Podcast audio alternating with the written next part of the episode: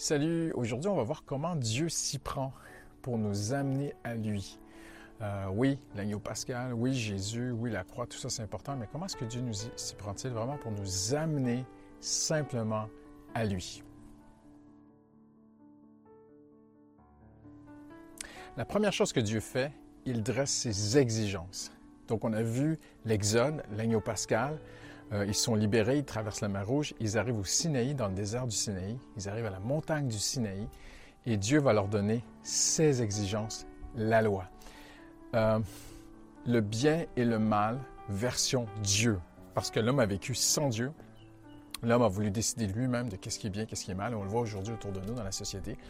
Les gens sont perdus. Ça fait 25 ans que je suis pasteur et plus. Et combien de fois j'ai vu même des jeunes venir me voir et me dire, Monsieur le pasteur, nous sommes perdus aujourd'hui. On nous dit d'explorer, d'essayer, de tâter, de se faire nous-mêmes notre système de valeurs. Et on voit qu'au final, même les gens deviennent violents, les gens se frappent et tout sur la rue parce qu'ils n'ont pas le même système de valeurs. Quel est le bien et le mal selon Dieu? Donc, c'est la première chose que Dieu va établir. C'est la loi de Moïse. C'est les commandements de Moïse. Les dix commandements.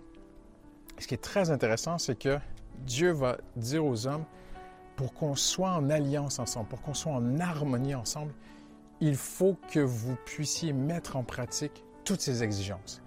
Et toute la loi de Moïse, on peut la comprendre en ceci. Tu aimeras Dieu de tout ton cœur, de toute ton âme, de toute ta force, de toutes tes pensées. Et aussi, Jésus rajoute, et ton prochain comme toi-même.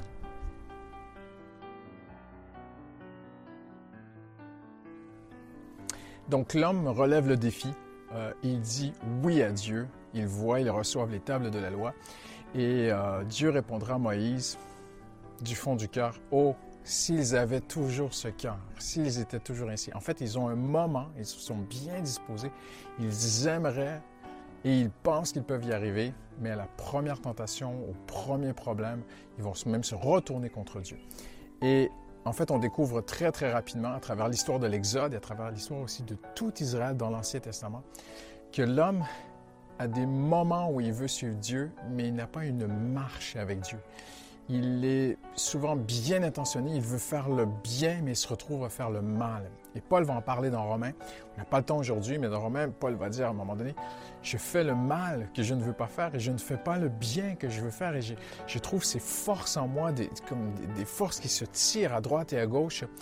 Et en fait, Dieu est en train de faire quelque chose. Dieu est en train de montrer à l'homme, voici mes exigences, voici ce qui est bien, voici ce qui est mal. Il faut que tu fasses ce qui est bien pour qu'on soit en harmonie ensemble.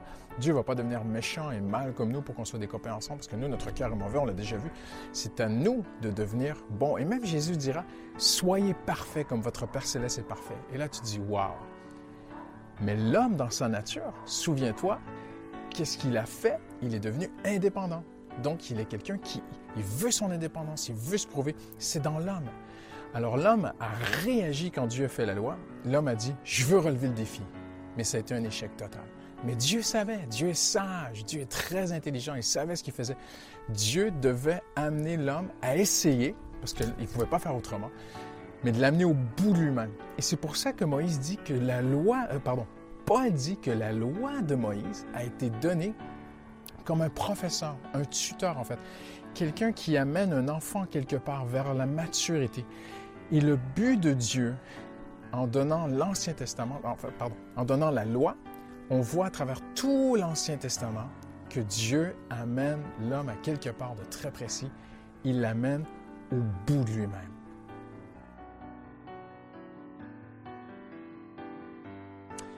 Donc c'est un échec. Dieu met ses standards si élevés, ils sont au-dessus des cieux, ces standards. Les standards de Dieu, c'est la perfection. Tu aimeras ton Dieu de tout ton cœur, toute ton âme, toute ta force, toutes tes pensées. Jésus a dit, soyez parfaits comme votre Père céleste est parfait. Et là, l'homme, dans son orgueil, parce que c'est sa nature, je vais y arriver, je vais essayer. Oui, on va respecter les commandements de Dieu. Et ils échouent, ils échouent, ils échouent. Mais on voit aussi, à travers toute l'histoire de l'humanité, l'homme inventer des religions créer des religions pour essayer de mériter le ciel. L'homme veut mériter. C'est dans l'homme la compétitivité, le, sport, gagner, mériter, gagner un poste, euh, réussir dans sa carrière, réussir dans tout. C'est sa nature intrinsèque de l'homme, le mérite. Et Dieu doit l'amener au bout de ça, parce qu'on ne peut pas mériter de revenir en harmonie avec Dieu.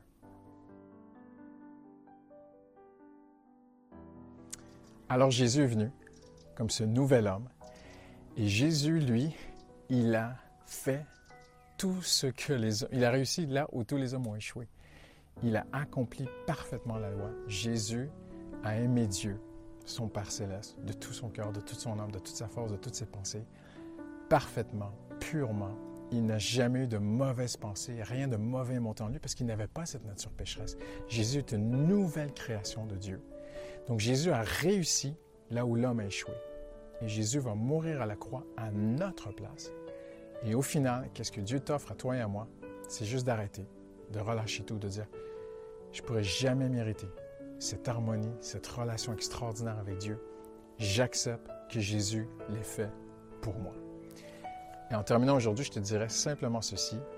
C'est l'histoire. Si tu veux comprendre tout l'Ancien Testament en une phrase, l'Ancien Testament, c'est d'amener l'homme au bout de lui-même.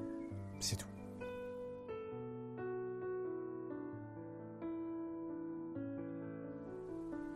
Aujourd'hui, je t'invite à lire simplement l'Épître aux Romains, chapitre 7.